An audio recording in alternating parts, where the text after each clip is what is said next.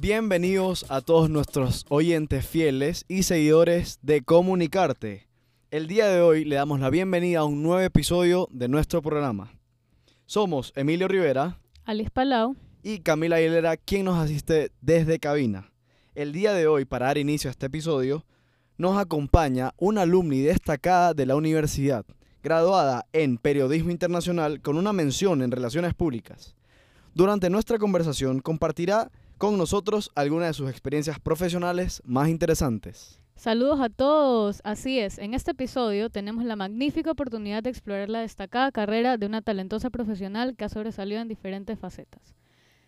En estos momentos abordaremos un tema de suma importancia para las generaciones actuales, periodismo, carrera con enfoque global.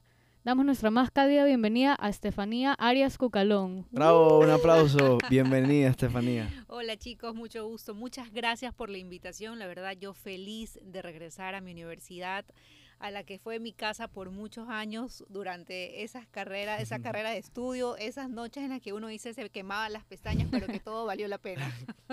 Claro, sí, no, y nosotros emocionados de escuchar tus experiencias que nos vas a compartir a continuación. Para comenzar, quiero preguntarte un poco acerca de tus motivaciones. ¿Qué te motivó a escoger esta carrera del periodismo que sabemos que a veces puede ser una carrera difícil, una carrera que no digamos que es tan común dentro de las carreras tradicionales, pero igual sigue siendo una carrera desafiante. Entonces cuéntanos un poco tus motivaciones eh, para escoger esta carrera. Bueno, cuando yo llegué a la universidad, acá a la universidad, era pues una chiquilla recién graduada del colegio, yo decía, a ver, a mí me gusta las letras, me gusta la comunicación, me gusta escribir, me gusta leer. Y cuando exploré y leí sobre esta carrera, eh, lo que me gustó, lo que me gustó es que me sentía envuelta y parte del mundo. ¿no? Era alguien en el mundo que no solamente iba a estar comunicando, sino a estar cerca a la gente, a saber lo que les pasa, a saber lo que sienten, a saber lo que piensan y sobre todo ser ese vínculo entre ellos y los que pueden ayudar o hacer algo por ellos, o sea, hacer esa voz que quizás a veces no es escuchada, ya sea en un barrio, ya sea en un sector, ya sea desde algún sector, sea empresarial, político, económico, era eso lo que me motivaba a estar cerca a este mundo y a estar y ser parte de ese mundo, estar involucrada en un hecho, conocerlo de cerca, palparlo, sentirlo, o sea, porque no podemos ser indiferentes a lo que está sucediendo en el mundo. Claro. Somos parte de. Claro, todos estamos conectados. Qué interesante lo que nos comentas. Eh, ¿Crees que nos pudieras comentar eh, sobre alguna situación complicada o difícil que hayas tenido eh, como periodista? ¿Cómo la manejaste? ¿Qué aprendizaje te dejó?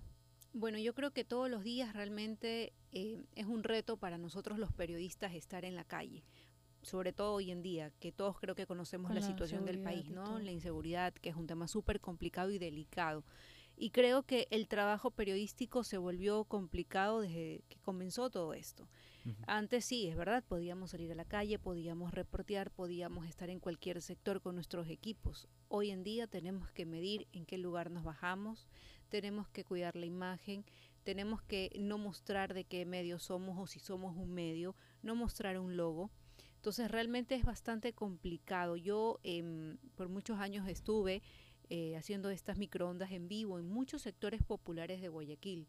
No podría yo decir específicamente uno porque creo yo que hoy todos eh, se han convertido en este blanco de la inseguridad y son zonas conflictivas, pero sin duda creo yo que una de las situaciones bastante complicadas, primero en el término de la inseguridad, cuando estábamos en una microonda en vivo, aún acompañados con la policía, uno de los agentes se, nos acercó a mi equipo que estaba conformado por el camarógrafo, el productor y por mí y nos dijo, em, tengan cuidado, porque justo en ese momento pasó una moto y uno de los tipos estaba armado. Entonces el policía dijo, se demoran porque si no, lo mejor es que se retiren porque ya los tienen chequeados. Entonces lo que hicimos en ese momento fue, eh, ¿sabes qué? Levantemos cámara, ya terminamos aquí, mejor vámonos. Y salimos a una vía principal para reportear desde ahí, o sea, dar la microonda en vivo, salir mejor desde una principal, que sea, no sea calle metida, igual con la compañía de un policía. Y otra de las situaciones súper complicadas fue sin duda durante la pandemia. en mi caso yo nunca dejé de trabajar, trabajé de domingo a domingo, desde la mañana hasta la noche durante toda la pandemia. No sé cómo no logré enfermarme nunca, nunca coger el virus. Yo tampoco nunca lo cogí. Y es bastante extraño porque yo pasaba metida y llegaba a entrar a las UCI, donde estaban todos los pacientes conectados con el COVID. Y la parte más complicada fue cuando llegué a la Junta de Beneficencia y había toda esta cantidad de personas intentando buscar un cupo para poder enterrar a su familiar. Se me acercó una chica muy jovencita, de unos 19 años, y me dijo, ayúdeme, por favor. Tengo a mi papá en la sala de mi casa tres días de fallecido y no me dan cupo para poder enterrarlo. Solo de contar a uno se le vuelve a erizar la piel. Y recuerdo que le dije, mira, no me van a atender ahorita en la Junta de Beneficencia, es bastante complicado y hay que ser súper realistas, le dije así. Sal conmigo en la microonda en vivo y digamos tu caso.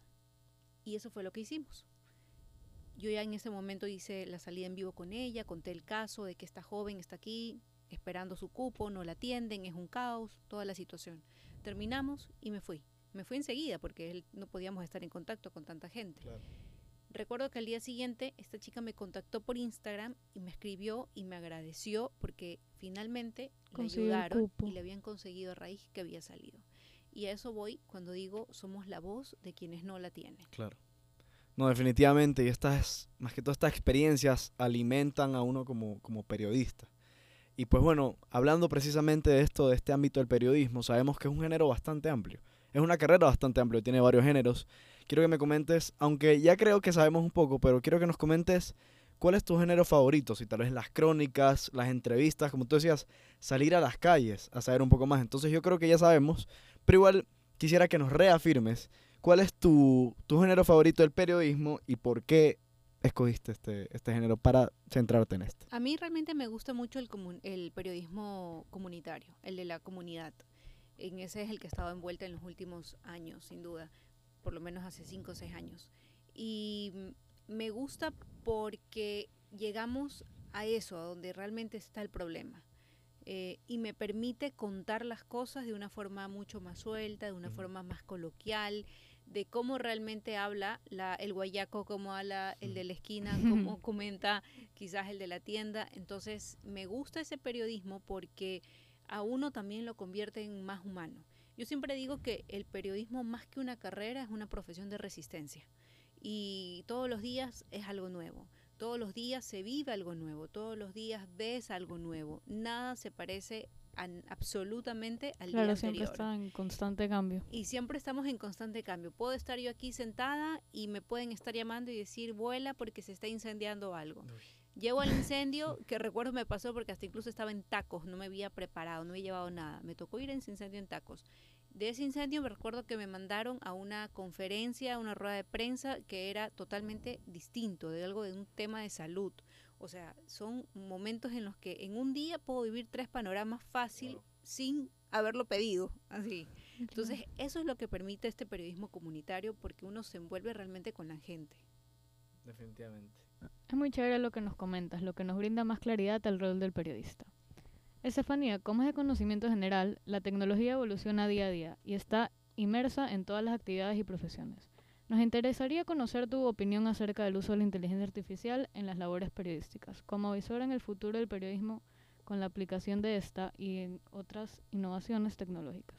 Bueno, eh, la pandemia creo que es un gran ejemplo de esas innovaciones tecnológicas que a muchos nos tocó obligatoriamente hacerlo. Comenzamos con las entrevistas Zoom, comenzamos ahora todo a través simplemente de, del Internet, ya no había ese contacto físico.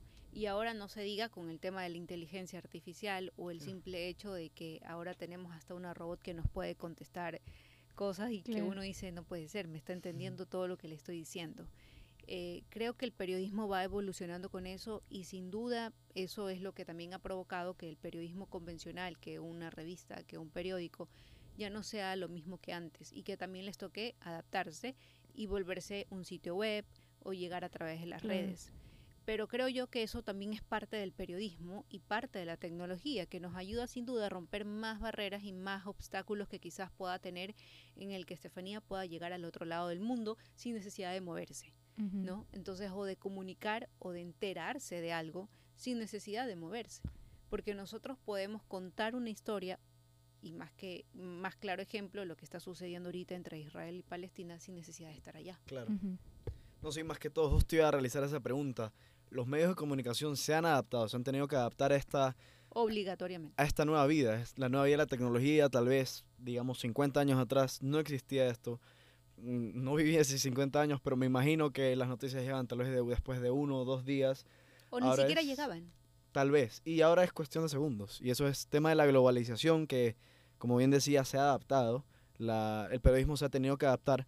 Pero, ¿cuál es la postura de un profesional ante este nuevo cambio? ¿Cuál es la postura? ¿Qué, qué postura debe realizar? O más que todo, eh, hay ventajas y desventajas sobre esto, porque también deben haber desventajas. Las fake news, todo esto. Bueno, sí, en realidad esa es una de las desventajas, ¿no? El, que haya tanta información y no sepamos cuál es la verdadera o si es que viene una fuente oficial y ese es un peligro para nosotros. Por eso cuando en las redes leemos algo, no lo decimos inmediatamente. Y de hecho eso también, eh, la tecnología, estos avances, las redes también ha hecho que esa inmediatez que de la que hablábamos antes los periodistas ya no sea la prioridad. No se trata de quién lo cuenta primero, sino de, quién cuenta la verdad. quién cuenta la verdad y cómo la cuentas, porque ya no existe la inmediatez, porque hasta que yo salga en vivo por televisión, tú ya te enteraste. lo publicar en, en, story de Instagram. bueno, en X, en la nueva red o en Facebook o en Instagram, entonces como que ya realmente se perdió, se rompió eso que había antes de vamos con nosotros con el última hora. Claro. O sea, ya esa última hora. El famoso breaking news. Breaking news. Entonces ya no. Y, el, y eso también, el fake news, el que tener mucho cuidado. Por eso nosotros, eh, bueno, en mi caso, hablando desde, mi orilla, como quien dice, en, en Ecuavisa cuidamos mucho eso. No, no comunicamos enseguida. Somos muy, muy, muy, muy eh, cautelosos en eso. Hicimos, a ver, antes de salir, eh, confirmemos con tal fuente. A ah, tal fuente me dijo que sí Mm, llámate a la otra por si acaso, y llamamos a una segunda. Entonces, como uno siempre dice, una segunda o tercera opinión nunca está de más para evitar justamente la fake news. Definitivamente. Bueno, llegó la hora del juego, ¿no? Sí, llegó la hora del juego. Hora de competir. Por si acaso, es primera vez que yo voy a competir o voy a ser parte del juego. Eh, nunca había pasado, así que... Estamos haciendo algo diferente, no. Pero para que todos sepan, deberían decir cuál es el premio. unas galletas de Nutella. No puede ser. Que yo he traído de mi casa. Con mucho cariño. Veremos porque... Y que ha donado para el juego. Que las he donado. bueno, el juego lo hemos denominado titulares, falsos o verdaderos. La descripción del juego es la siguiente. Voy a dar alrededor de unos nueve titulares y tendrán que determinar si son verdaderos o falsos. El que lo haga con mayor rapidez y tenga la mayor cantidad de titulares acertados, se lleva las galletas. Veamos. Ok. A, ver. Espérense, déjenme buscar los titulares. La polla. Ya. Vamos a empezar con el primero. Estudios revelan que los elefantes pueden detectar terremotos antes de que ocurran. Falso. Verdadero. Verdadero. no sé de elefantes. bueno, Emilio a uno. Uno. Siguiente. Científicos crean un dispositivo que convierte el agua en combustible de manera instantánea. Falso. Falso. Respondió Stefania primero. Ah. Van uno iguales. Empates. Ya, siguiente. Hombre peleó con un canguro para salvar a su perro. Verdadero. Verdadero. Emilio. En video. Sí, sí, sí. Dos Emilio, una Estefanía. Perfecto. Bueno, el perro más viejo del mundo falleció a los 31 años. Falso. Verdadero, yo lo vi. Verdadero. Ah, 3-1. No. 3-1. Ya. Demanda a su esposa ¿No por más tener. Edad ese perro? No, 31. Ok. Ese es reciente. Récord Guinness. Sí, sí, sí, el anterior a ese tenía 29 años y 5 meses. Bueno. El siguiente. Demanda a su esposa por tener hijos feos. Sí. No, falso. falso. ¿Cómo? Era un chino que había demandado a su esposa china porque ella realmente los hijos le salieron feos porque resultó que la china estaba completamente operada. Por eso digo que es verdadero. Googleenlo. Ah, bueno, entonces. A ver, te la quitaron, Emilio. Me la quitaron. Se la quitaron. Por eso Van es verdadero. 3-2. No puede ser. Eh, bueno. Un hombre muere a golpes por contar spoilers de Star Wars. Falso. Falso. Falso. Falso. Eso sí no sabía, por eso me quedé. Sí. 4-2. A ver, Puede siguiente. ser, no puede ser. Se puede remontar aún. Investigadores encuentran evidencia de un antiguo lago en Marte. Falso. Es verdadero. Verdadero. Ah. uy. 3-4. 3-4, ¿no? Mm, Sí. sí. Eh, Facebook empezará a cerrar cuentas por mala ortografía. Falso. Falso. Falso. Ay, ganaste. 5-3. Cinco, No, tres. queda, quedan una más. Bueno, Ya, igual, claro. No, Igual- dos más, dos más. Quedan, Ah, dos ya. más. O sea, se, puede empatar. Se puede empatar. Científicos encuentran pruebas de agua en la atmósfera de un exoplaneta. Verdadero. Sí. Yo no sabía que era exoplaneta, así que... Yo lo leí. ¿Cuántos van? ¿Cuatro iguales? No, No, 5 cinco, 4 cuatro. Cinco, Se cuatro. puede empatar, así Puede que hay empatar. que buscar... eh, Ya, último. Uh. Robot gana una competencia de ajedrez contra el campeón mundial y pide ciudadanía. Falso. Bien. Pero pero hay, hay robots con ciudadanía, ¿o no? Sí, no, pero Sí hay, pero Ah, no por ganar. haya haber ganado ajedrez dice ciudadanía. No, Bueno, me confundí. quedaron empate. No, eh, por- Ya, eh, pues miti miti la galleta. Ya, perfecto. Se comparte el premio. sí, me, me parece. Aunque igual, bueno, yo justo venía, estaba Sofi la semana pasada aquí en, Sí, en la robot. UES. Ajá. Terror La vimos. Y tiene ciudadanía, tiene ciudadanía árabe. Ajá. Increíble esa robot. Paga pasaje de avión ahora, ya no van las maletas. Es increíble. Bueno. Estefanía, la verdad es que primera vez que participo, qué divertida ha sido esta dinámica. Nunca he participado en un juego, así que Pero eso es una lección de que tenemos que leer más. es verdad, es verdad, leer más las noticias y, y estaría No preparados. solo noticias, yo siempre digo leer es, o sea, leer cualquier cosa siempre va a ayudar. Sí. Sí, definitivamente. Y justo eh, quería, no, no sé si eh, Alice te quería decir un consejo. Que nos des un consejo a nosotros y más que todo a nuestros oyentes, que siempre están aquí escuchándonos. Eh, ¿Cómo manejar esto del periodismo, el tema de las fake news y en general? ¿Cómo, ¿Cómo sobrepasar las adversidades que puede tener esta carrera desde el inicio hasta el final? ¿Cómo salir adelante? Y, y un consejo que les puedas dar sobre tu experiencia a las futuras generaciones. A ver, primero para aquellos periodistas, para los que están estudiando periodismo, en que recuerden que esto, y es lo que dije hace un momento, no se trata de una carrera, es una profesión de resistencia y que realmente si es lo que les apasiona, simplemente levántense cada día con ese propósito de comunicar, de hacerlo bien, de, cre- de crear esos vínculos con sus fuentes y de confirmar todo aquello que vayan a comunicar. No se trata de inmediatez, sino de cuidar lo que dices y cómo lo cuentas. Y para aquellos que estudian comunicación, simplemente es lo que yo siempre digo todos los días. Eh, lo que te apasionas, lo que te apasiona, lo haces con amor y no lo llamas trabajo, ¿no? Entonces simplemente todos los días levántate con un propósito, con una meta y cúmplela y si no la cumples hoy, sabes que podrás hacerlo mañana o sigue construyendo ese camino hasta alcanzarlo. Yo siempre digo que mm, uno siempre trata o, llega a donde quiere llegar con caídas y levantadas. Y son más levantadas que caídas. Así que hay que ponerle ganas, no importa los obstáculos, siempre habrá, habrá un nuevo día, un nuevo mañana. Y, y está sobre todo en saber fijarnos las metas cada uno, hacia dónde queremos ir y qué queremos conseguir. Y por supuesto, sin pisar a nadie, porque lo que estás haciendo lo estás haciendo por ti y no por los para demás. bajar a otros. Correcto. Estefanía, muchísimas gracias por aceptar la invitación, por compartir tus experiencias con nosotros. Ya sabes que es tu casa, puedes venir cuando quieras. Yo feliz. Y pues nada, agradecido nuevamente por estar aquí. A nuestros oyentes también agradecerles por estar acompañándonos un episodio más. Recuerden que si nos quieren seguir en Instagram estamos como arroba comunicarte-podcast. Ahí nos pueden dejar sus sugerencias, eh, comentarios y sobre todo estar pendientes para no perderse los próximos episodios. Deseamos de todo corazón que hayan disfrutado este episodio tanto como nosotros y les recordamos estar atentos a los emocionantes episodios que tenemos preparados para las próximas semanas. Con esto concluimos nuestro programa y no olviden que esto fue Comunicarte. Your legs don't work like they used to before